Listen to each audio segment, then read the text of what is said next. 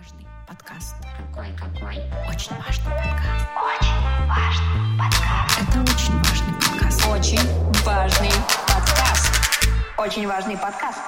Всем привет. Это Всем привет! Это очень важный подкаст. С вами Лана и с вами Тата. Привет, Тата. Привет, ребята, я тоже с вами. Сегодня мы с Ланой, как известные две отличницы, решили а, записать подкаст по литературному произведению и тем самым закрыть долги по школьной программе, добить список летнего чтения. А вы, наши дорогие отличники, хорошисты, троечники, послушайте и обсудите с нами произведение Шарлотты Бронте «Городок».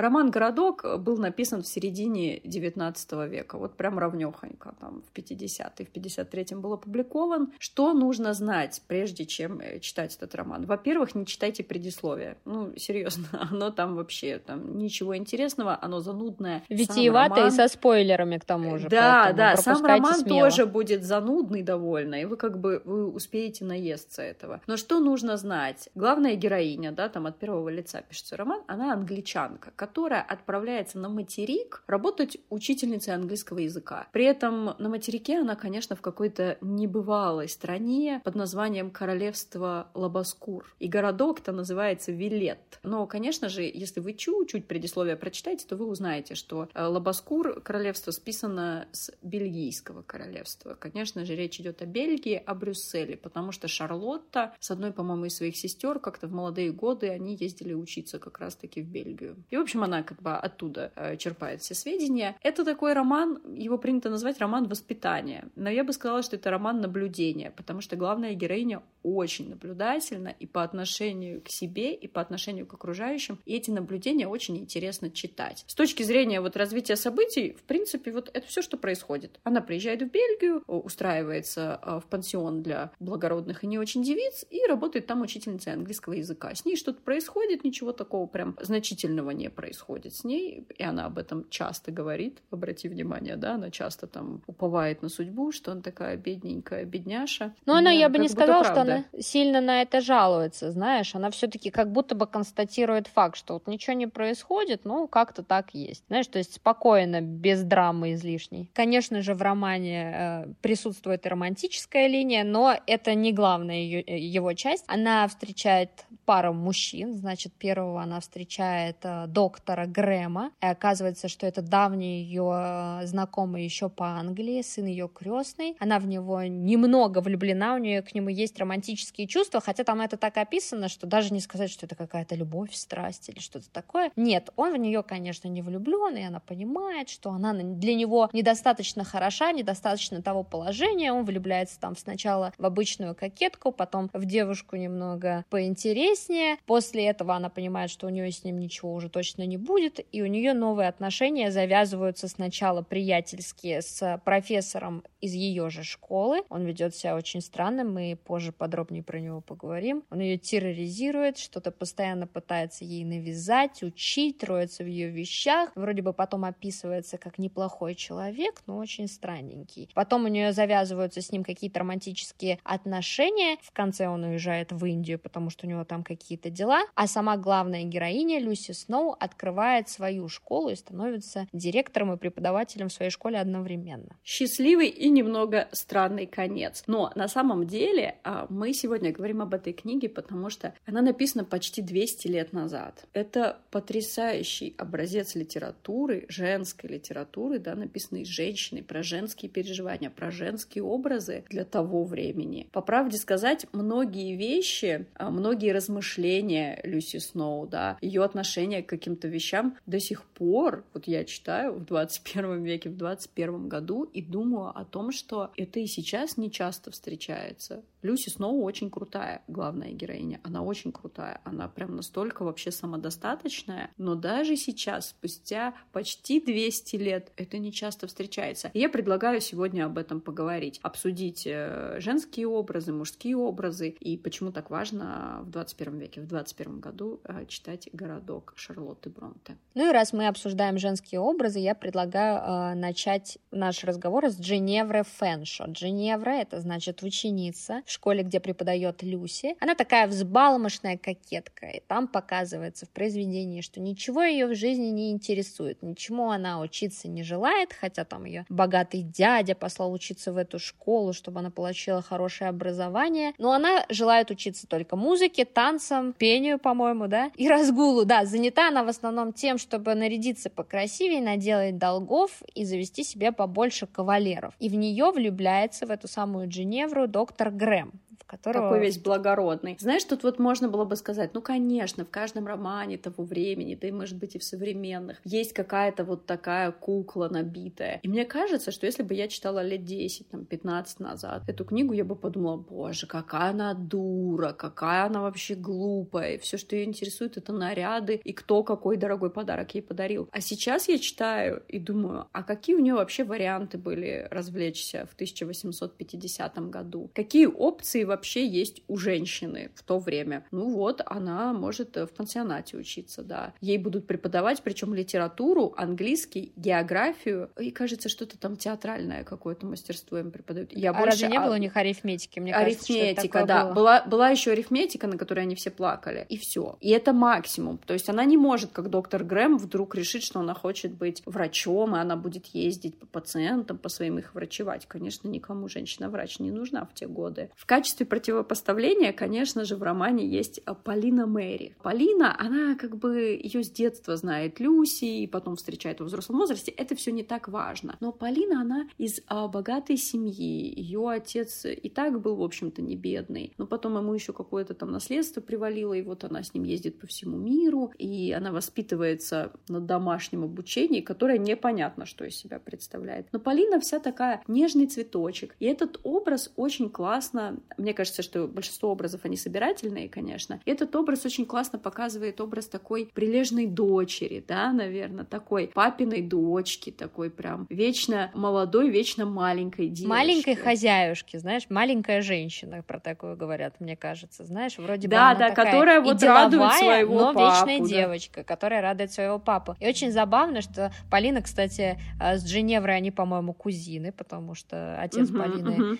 uh-huh. дядя Дженевры. И знаешь, там показывается, что у них разное совершенно положение. То есть Женевру уж, э, значит, дядя отправляет в школу, так и быть. У Полины все есть. Кажется, она там должна вырасти супер золотой девочкой. Но, по сути, ни та, ни та никакого образования не получают. Единственное, чем они могут заниматься, это там, знаешь, дела семьи, дела вокруг семьи, круга семейного, знаешь, смотря и кто вышивание. там в него входит. Вышивание, ну и танцы, возможно, и музыка все. То есть, несмотря на то, что у них разное социальное положение, ведут они жизнь, по сути, одинаковую. И тут очень интересный контраст с главной героиней, да, от лица которой ведется повествование, Люси Сноу, которая работает учительницей в пансионате и, конечно же, считается ниже дна. Когда ее старые знакомые, Полина, ее отец, да, там уже какой-то он там граф или барон, узнают о том, что она учительница, они, конечно, с состраданием так смотрят на нее, что ну вот не повезло, ей придется в жизни пробиваться. При этом Люси Сноу ни от кого не зависит, мечтает открыть свою школу, и ей это удается, она в конце открывает. И в целом вообще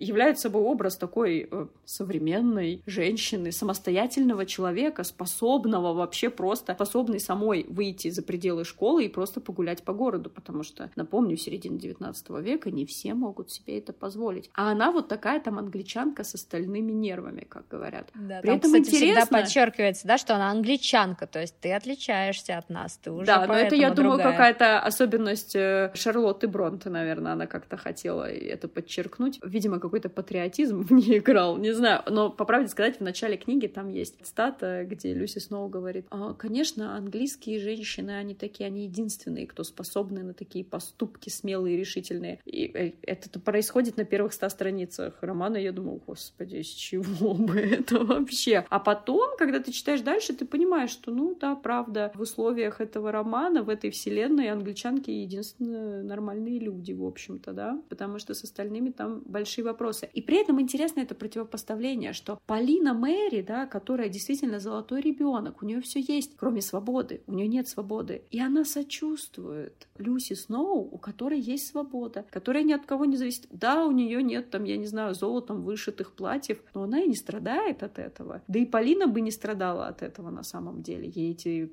платья вышитые золотом не очень нужны. Это там у Дженевры проблемы. А у них двоих нет. Но при этом как бы считается, что бедняжка, бедная беднютка, это Люси Сноу. Причем Люси Сноу на самом деле большая молодец, потому что она, знаешь, не тушуется, когда они так поражены, что она учительница. Она говорит, да, я учительница, мне очень нравится, что я сама могу зарабатывать себе на свой собственный хлеб и обеспечивать свою собственную жизнь. При этом надо сказать, что о происхождении Люси Сноу мы немногое знаем, потому что она ничего не рассказывает о своем прошлом, но известно только то, что, видимо, ее семья разорилась, родственники умерли, но она до этого всего была происхождением происхождения такого же, как все ее друзья. То есть, по сути, по праву рождения она была им ровней. Но когда вот сейчас она учительница, это, конечно, грустно, печально и достойно того, чтобы бедную Люси снова пожалеть. Но в романе есть еще одна женщина, да, похожего склада и характера, как мне кажется. Может быть, не настолько благородная в своих помыслах, но это, конечно же, мадам Бек, владелица пансиона в Вилете. Да, директриса. Слушай, ну она, конечно, потрясающий персонаж. Она просто женщина-босс. Тебе понравилось? Осталась. Она, значит, жестко. Она вдова, у нее трое детей, девочки все. Причем у нее держит... как бы в жизни все сложилось, да. Она такая прям современная щугар-маме. Да, она именно щугар-маме, потому что, знаешь, ей там а, ее показывают такой вроде бы искательницей приключений, ей вроде бы интересно какой-нибудь роман замутить. Конечно, и молоденький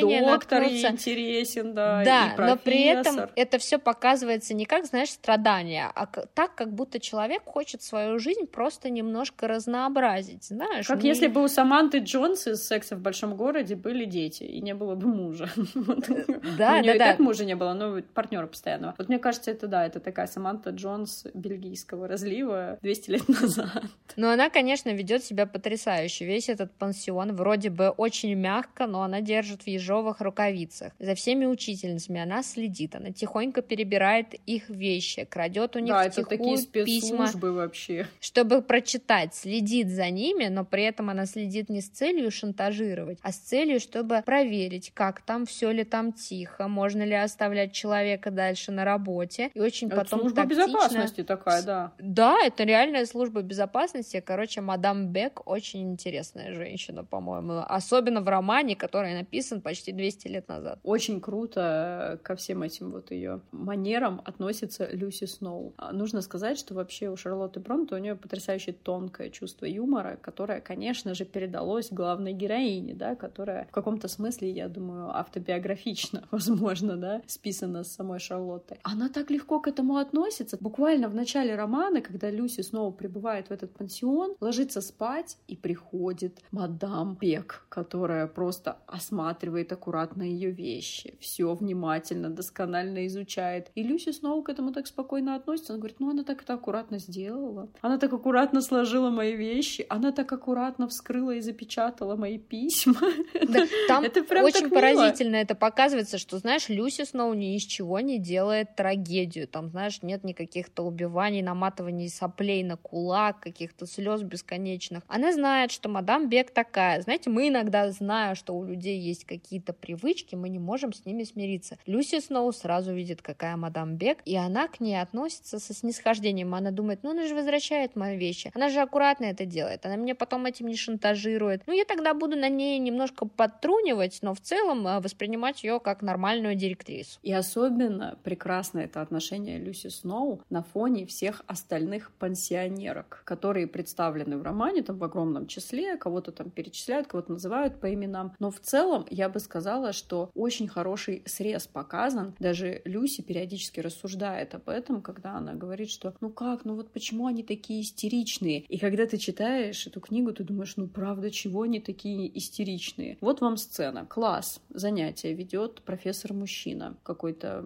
недорослик, к слову сказать. Я объясню, почему это важно. Сидит 50 учениц где-то, плюс-минус. Он начинает на них кричать. Вообще, причины нет никакой, он просто самоутверждается за их счет. И девочки устраивают истерику. Они начинают плакать, реветь и биться в истерике, что какой-то мужик, который им, ну, давайте так, по физическим параметрам, он им не угрожает, они его превосходят численностью, я к этому говорю. Он начинает на них кричать, и они в истерике бьются. Я вот когда читала эти сцены, я не знаю, Тат, как ты справлялась, я думала, да боже мой, да сколько ж можно, да что же вы такие тряпки, да чего вы истерите. А потом ты как бы напоминаешь себе, что это девочки, которым там не всем даже 18 лет есть, и они, в общем-то, ничего не видели. А главное, они и не увидят ничего в своей жизни. Им, им вообще что? Вот этот пансион — это вообще просто для них э, самое широкое представление мира, которое, возможно, у них будет за всю жизнь. И причем это не жесткая школа пансион, их там особо не стращали. Не английский, не было... да, да, да. У них Люси не говорит, было что там... это не английский. Там все время это противопоставляется, что вот в английском там жесть, дисциплина. А там а тут бы линейкой демократ... тебя высекли. Тут все очень демократично. Никого ни за что не выгонят. Занятия у них построены так, чтобы, не дай бог, мозг не перегрелся и э, ни у кого припадка не было, хотя припадки Чтобы всем приятно так. было. И да. вот когда этот приятно. преподаватель мужчина на них орет, они просто там в шоке. При этом они его все равно любят, да, они там все равно к ну, нему относятся с таким почитанием, да? почитанием они к нему относятся, подарки дарят на день рождения. То есть он все-таки персонаж отдельный, привлекательный очень для них. Но когда он на них орет, орет он на них постоянно, потому что он довольно э, сильно самодурственный парень. Они все в шоке. Ну, этот парень, надо понимать, 40-летний, и тут как бы тоже особенность прозы того времени, что пожилая женщина умирает в свои 50, а вот профессор э, Поль Эммануэль и еще там два каких-то слова у него в имени, как говорит Люси Сноу, ну, тут на континенте они любят указывать кучу крестных имен. Я думаю, ой-ой-ой, ой, английские снобы в чатике, здрасте.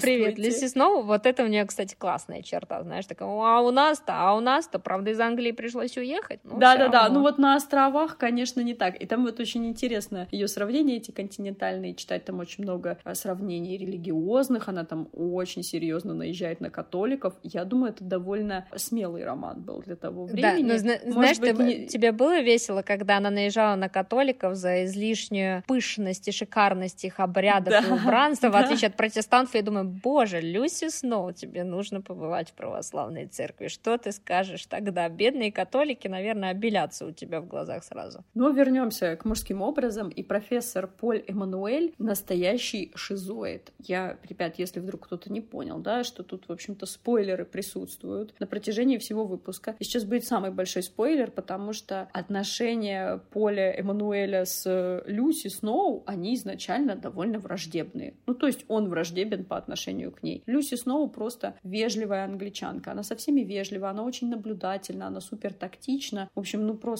классная, очень крутая. Поль Мануэль шизоид, который изводит ее. Он изводит всех вообще, с кем бы он там ни встречался на страницах книги, он всех изводит. Причем это все так истерично выглядит, иногда настолько неадекватно. Потом они, значит, у них завязывается дружба, и ты думаешь, о нет, это что? Это что, романтическая история? Ба-ба-бам. Чем Да, и это, представляете, это романтическая история. Я не знаю, я вот думаю, что у меня есть такая конспирологическая теория, что возможно, возможно, вот эта романтическая история была все-таки приписано туда, чтобы, ну, хоть как-то опубликовать, в общем-то, этот роман. Я не знаю, были ли проблемы с публикацией, но просто в нем столько смелых идей для своего времени. Опять же, на католиков наезжают, понимаешь, да? Ну, в Англии не проблема опубликоваться. Ну, а на жития святых там она наезжает даже в отдельности. Там говорят, Люси нет, вообще, да. она прям, она бесстрашная совершенно. И тем не менее, книга заканчивается все-таки на такой непонятной ноте, мы об этом поговорим еще, но все-таки на том, что у них какие-то романтические отношения. Зачем это было сделано, я не понимаю. Вот как тебе вообще, Поль Эммануэль? Мне кажется, что твоя версия имеет право на существование, потому что потом месье Поля Эммануэля, знаешь, как-то так непонятно убрали из книги, вообще непонятно, что с ним стало, поэтому, возможно, Шарлотте он тоже не очень нравился. Это, правда, очень странный человек. Он, значит, э, в этом городке, в котором действие происходит, он самая деятельная натура. Он и э, в школе для девочек преподает, он в школе для мальчиков преподает, он там-то выступает, тут он, значит, оратор политический, тут он Люси гнобит за то, что она тупая, за то, что она англичанка, снобка и так далее. Потом он ей начинает, да, не, прям ни с чего предлагать какую-то дружбу. Но самое бесячное он сумасшедший, то, что... он ведет он себя как реальный человек с диагнозом. Самое бесячное в нем то, что, знаешь, э, несмотря на то, что он ведет себя как полная неадеквашка, потом, ближе к концу романа, начинают все говорить, да на самом деле это просто, он такой душевный человек, да он тратит только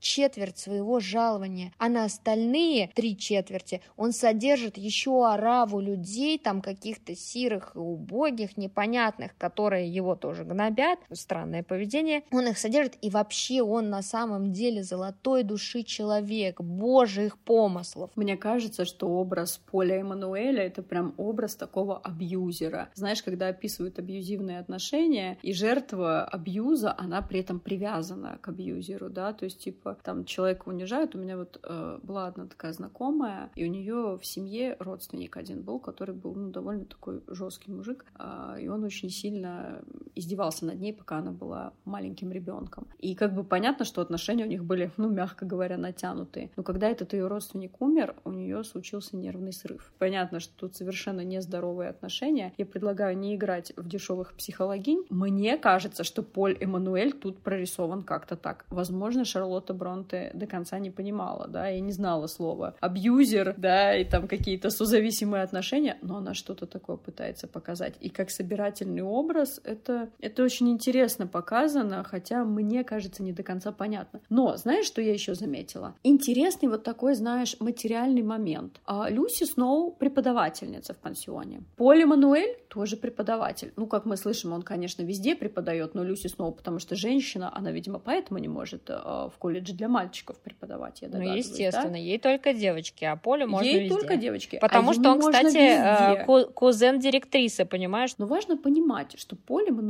действительно содержит там кучу людей. Поле Мануэль может в честь своего дня рождения э, всех пансионерок пригласить на пикник, накормить их на ферме, там купить 50 булок, намазать их маслом и молоком. И обратно заказать им такси в виде карет. Да, да, да, да, таксишку еще им заказали, а представляешь, 50 человек увести. И все к нему хорошо относятся. Люси же Сноу, преподавая английский, вообще там, в общем-то, ведя много уроков, постоянно, она постоянно там их чему-то учит, она еле сводит концы с концами. Она не жалуется на это, но там ее планы открыть школу, они, в общем-то, очень долгосрочные. Она пытается откладывать, но как бы всем да, понятно, там так что говорится, это долго. что у меня хватит моих накоплений только на то, чтобы снять небольшую квартирку, в ней устроить класс, заниматься частным преподаванием, и только потом, может быть, когда-нибудь я смогу открыть свою небольшую школу, такую, как у мадам Бек. И то квартирки, она все еще идет к этим накоплениям. То есть у нее какие-то есть, но их еще все равно недостаточно, чтобы все бросить и уйти, когда она в моменте-то хочет уйти. Она не может этого сделать. Очень интересно мир устроен, да? Вот каждый раз теперь, когда меня спрашивают, ну что, ну что вот ты возмущаешься, да, что у женщин там, я не знаю, зарплаты меньше. Блин, одно дело, когда у женщин в какой-то конкретной компании зарплаты меньше, и другое дело, когда они две тысячи лет были меньше меньше. Эйджизм тебе еще нравится, что Люси снова уже как бы такая пожилая, к ней все эти 18-летние девчонки относятся как к такой пожившей женщине, хотя на момент э,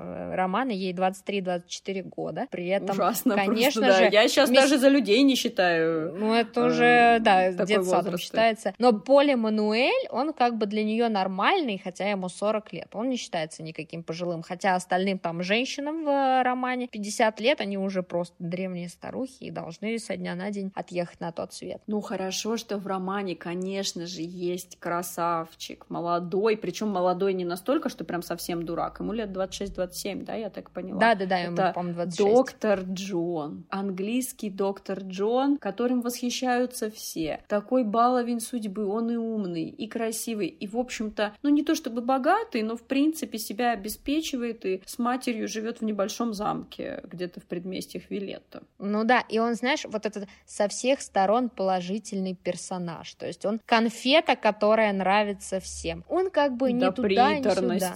Знаете, наверное, такой тип мужчин, которые появляются в любом заведении, в любой компании, и все такие им уже заинтересованы. И когда он первый раз попада... Э, появляется в пансионе Мадам Бек, там, э, значит, переполох страшенный происходит. Ну вот ты знаешь, хорошо ты привела пример, что когда вот такой типаж мужчины появляется в какой-то компании, и все на него обращают внимание, но важно сказать, что такие люди, как э, доктор Джон, доктор Грэм, там, короче, Люси Сноу говорит, да, что в Англии у них не принято куча имен, middle name, да, средних имен, но знаешь, тоже интересно, то он доктор Джон, то он Джон Грэм, то он Грэм То он мистер Бреттон. И вот когда такие появляются в компании, все обращают на них внимание, но если люди умные в этой компании, то второй раз они на этого человека уже будут меньше внимания обращать, потому что по факту доктор Джон, ему во всем повезло в жизни, но он из себя, согласись, ничего не представляет. Нам ничего не известно о его каких-то качествах высоких. Там Люси Сноу, конечно,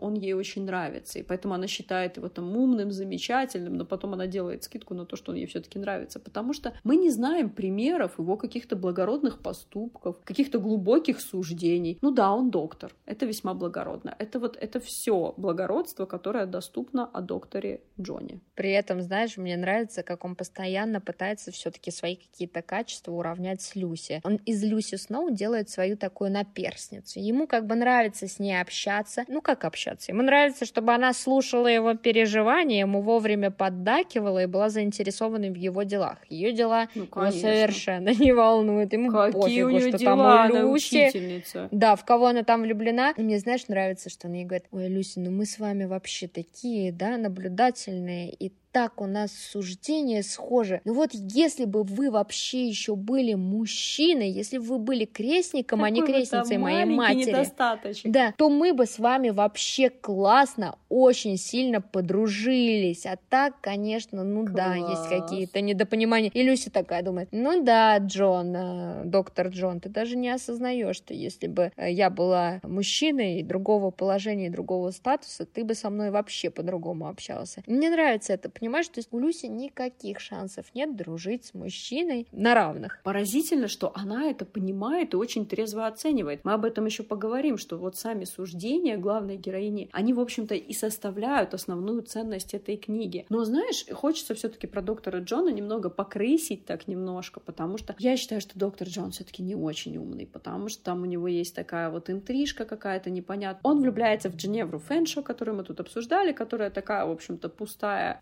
ничем не, не, не занятая и не заинтересованная ни в чем а кокетка, и он в нее так страстно влюбляется и приписывает ей вот эти всякие черты, которых нет. Божечки мой, э, ребят, сколько раз я в жизни этого видела. Это происходит и с мужчинами, и с женщинами, когда там, я не знаю, вот эта влюбленность, наверное, химия, все происходит, и ты смотришь на человека, не знаю, ты, с нами такое не происходит, мы с Татой довольно высоко развитые существа, да простят мне наши слушатели. Мутанты четвертого порядка мере.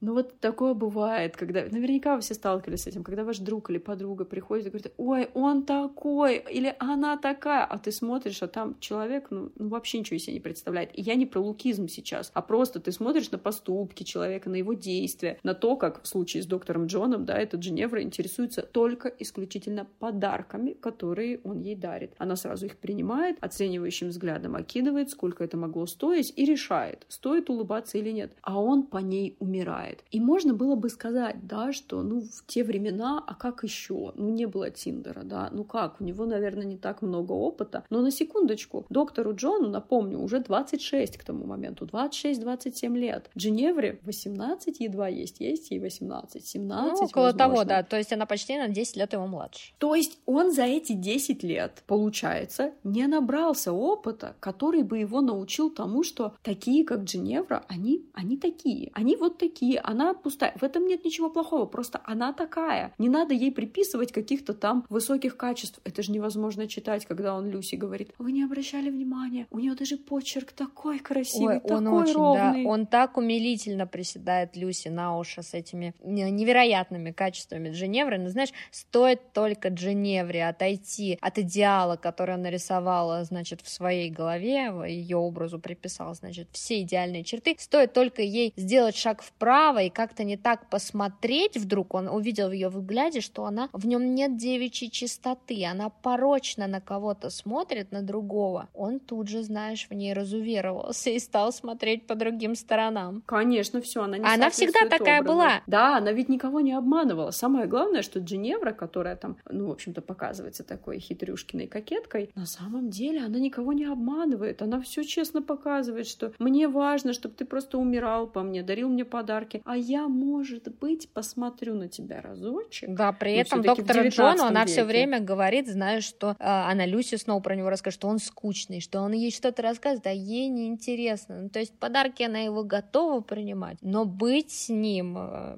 в паре она не готова. Ее интересуют другие. Она даже там постоянно говорит, кто ее интересует. Ну, ее, конечно, интересует альфачи. Спойлер, она найдет себе альфача, который будет проигрывать деньги в карты. В общем, там все будет стандартно, и это, в общем-то, понятно э, с первых страниц, где этот Женевра появляется. Тут как бы никаких сюрпризов. Но доктор Джон, ты знаешь, мне тоже кажется, как собирательный образ хорошо показан. Собирательный образ такого успешного человека, которому в целом повезло в жизни. Он сам как бы не промах, но ему еще и повезло в жизни. Он, знаешь, как бы занимает первый ряд. Первый ряд, с которого всегда проще шарик докинуть до мусорной корзины, да, как в известном эксперименте. Он не понимает, какая может быть несправедливость. О чем там Люси снова может таком думать, да, что их вообще положение отличается, что он ей не интересуется. Там есть потрясающая метафора, как Люси снова говорит, что она, конечно, убеждена, что в голове, в чертогах разума доктора Джона, конечно, есть маленькая коморочка, выделенная для Люси Сноу. Конечно, не те богатые убранством своим комнаты, которые он выделяет для друзей, не те там чертоги, которые он выделяет там для семьи, для жены будущей. Но какой-то чуланчик есть. И ведь это очень трезвая оценка. Люси Сноу прекрасно понимает, что с такими мужчинами, не конкретно с доктором Джоном, но с такими мужчинами похожими, даже те приятельские отношения, они как бы, они очень-очень номинально называются приятельскими. Просто покуда ты, в общем-то, слушаешь и производишь впечатление не глупой, то, ну хорошо, я тебя типа в приятели запишу, хотя мои приятели мужчины, конечно, мне ближе. Люси, сори. Ну, как бы, извини меня. Да, и знаешь, она там еще говорит все время про него, что он, конечно, неплохой, что он благородный, вроде бы отзывчивый. Да, но потому что она влюблена в него. Да, она, она в него влюблена, она говорит, но «Ну, я понимаю, что это совершенно разные вещи. Чувствовать самому и отзываться на чужие чувства. Если доктор Джон способен что-то чувствовать сам, то отзываться на чужие чувства или принимать участие в чьих-то делах он совершенно не способен. Вообще стоит сказать, что в романе не так уж много мужских образов, но все они потрясающе точно описаны. И, конечно, следующий образ — это отец Полины Мэри, о котором мы уже говорили, что он такой вот классический папочка, а, который непонятно чем занимается, да, у него много денег, он занимается наукой. научными делами какими-то. Он, знаешь, там с учеными мужами встречаются. Что это за да, ученые да. мужи? Какие научные занят. дела? Он причем каждый раз занят. Мне нравится, как, знаешь, в романах того времени, ну, доктор и отец куда-то уезжают, а женщины сидят в гостиной в холодный грустят. зимний вечер, грустят и занимаются вышивкой и ждут ждут. И беседа-то у них не ожидания. клеится. Да, потому что, ну, как бы, а, ну, они не выходили сегодня из дома, они ничего не видели, они вот знают, что там мороз на улице. Да, они немножко Всё, переживали, бы... что плохая погода, и как же там их папа или сын или возлюбленный вернутся домой. Вот они сидят и весь день переживают, говорить ни о чем не могут, но как только они слышат там где-то в прихожей открывающиеся двери и возвращение своих любимых они мужчин, как коты, то сразу как коты вся бегут. жизнь она заиграла в них новыми красками. И беседа пошла, и радость появилась, и общий разговор стал вообще да, оживленным очень. Да, и при этом не важно, что из себя представляют эти мужчины. Как мы уже сказали про доктора Джона, про которого, ну, ничего такого решительно положительного не известно. Ну, просто, просто повезло человеку. Так и про отца Полины известно, что он очень любит свою дочь. Он очень добрый, он при этом ужасный собственник во всем этом. Он ее считает вообще бесконечной маленькой девочкой, которая всегда будет маленькой девочкой. И, конечно, когда ей 18 лет исполняется и приходят просить ее руки, он такой типа, вот так ты со мной поступил, вот ты хочешь отобрать у меня сокровища. Если честно, учитывая, что это середина 19 века, и все-таки, мне кажется, это уже давно было, я когда это читала, я думала, а ты какие виды на свою дочку имел? Извините меня, это что? Это вот, вот что это за истерика такая? Ну, он же думает, что она маленькая дитятка, и он там все время забывает, сколько ей лет. То есть он ведет себя с ней как с неразумной дитятей, что он ее в школу не может отдать. Он ее не может отдать учиться, потому что у него тогда у самого сердце разорвется, и он будет каждый день в этот пансион, Вместе где она будет ходить, обучаться, да. приходить и узнавать, как у нее дела, достанет всех и покоя ей не даст. То есть он к ней как липучка прилип и отлипать не собирается. И, конечно же, есть еще один э, мужской образ, который, я думаю, все-таки тут больше добавлен для того, чтобы разозлить всех католиков. Это очевидно. Это э, наставник э, профессора Поля Эммануэля, иезуит, отец Силас возможно, так это произносится, который так внезапно всплывает в повествовании. Когда Люси снова ужасно себя чувствует, и она просто морально истощена, она находится на грани нервного срыва, и, ну, как бы как мы понимаем, психологов в то время особо не встречалась, поэтому она куда отправляется в церковь. Но церковь ей первая попадается католическая, и она вот каким-то образом оказывается на исповеди. И она исповедуется святому отцу, просто говорит о том, что вообще у нее на душе. Ничего, конечно, она не сотворила, она вообще чистейший помыслов человечек, но отец Силас, конечно, впечатляется ей и говорит, вообще вы такая потрясающая чистая душа, вы так меня тронули, я понимаю, что вы типа, ну, не, не из нашей конфессии, да, протестантка, фу. И вы знаете, вы такая замечательная, и вам бы вот еще неплохо было бы покинуть вашу веру. Вот это вообще класс. Вот это здорово. То есть я тебе Тоже про Фому, такой, а ты знаешь, мне про Ерему. Такое, знаешь, типа, с тобой все хорошо, но вот бы вот, вот это. Нигде на протяжении всего романа мы не видим, чтобы какая-либо из всех этих женщин, описанных нами ранее, пыталась изменить кого-то из мужчин. Никаких вообще нету даже попыток Ничего нет. Но мужики, которые постоянно диктуют там женщинам, как надо себя вести, это же просто постоянство. У меня есть э, замечательная цитата. Тема была умные женщины. И тут он чувствовал себя как рыба в воде. Умная женщина, по его мнению, являет некий порог природный, несчастный случай. Это существо, которому в природе нет ни места, ни назначения, ни работницы и ни жена. Красота женщине куда более пристало. И это суждения, которые там вот постоянно профессор Поль Эммануэль распространяет на учениц, на учительниц, вообще на всех. Куда бы он ни пришел, он всем объясняет, что у женщины вот есть ограниченный уровень, и как бы превышать его, ну это дурной тон. Ты должна на определенном уровне э, одеваться. Ты не можешь там, знаешь, как-то скакнуть выше головы. Там у него такая истерика, когда он увидел где-то Люси Сноу в розовом платье. Боже Бедное мой, он розовое все платье. Мозги. Я не могла это читать. Кошмар кошмар, он такой душнило. Обрати внимание, вот все мужские образы, они пытаются либо засунуть женщины в какие-то рамки в своем сознании, либо буквально их изменить. Доктор Джон любит только те образы, которые он себе в голове нарисовал. Профессор Поль Эммануэль считает, что у него вообще такая паства огромная, как бы он может на них влиять и должен влиять. И, конечно же, он просто супер абьюзивно себя ведет и доказывает всем женщинам, какие они идиотки. Отец Силас вообще лезет уже в такую глубину духовной жизни, когда он считает нужным наставлять на путь истины, хотя никто его не просил этого делать. Отец Полины, в принципе, не хочет ничего видеть, кроме своей маленькой девочки, которую он когда-то запечатлел у себя в сознании. Я, кстати, не знала, у него может быть деменция уже, но это просто как-то... Это настолько неадекватное вообще поведение. Мужских образов не так много, но все они такие очень жесткие на самом деле и неприятные. Я бы вот не хотела жить во времена Люси Сноу, вот что я думаю. Конечно, на тебя бы тоже начали наезжать, что тебе надо веру сменить, а ты бы не стала. Мне еще, знаешь, показалась примечательной концовка романа. Дело в том, что как бы там по ходу повествования становится понятно, что какие-то романтические чувства вспыхивают между Люси и Полем Эммануэлем. Потом профессор уезжает в Индию, и роман заканчивается на том месте, где Люси как бы ждет его возвращения. Она уже основала свой пансион, школу, у нее дела идут хорошо. И вот должен вернуться профессор, но кажется, на море происходит шторм. И непонятно, как бы доплывает корабль или нет. Шарлотта Бронте делает это, конечно же, намеренно, как бы оставляя такую интригу в конце. Но мне кажется, смысл этой концовки еще и в том, чтобы показать читателю и читательнице, что не так важно, приехал этот мужчина или нет. У Люси Сноу и так все зашибись.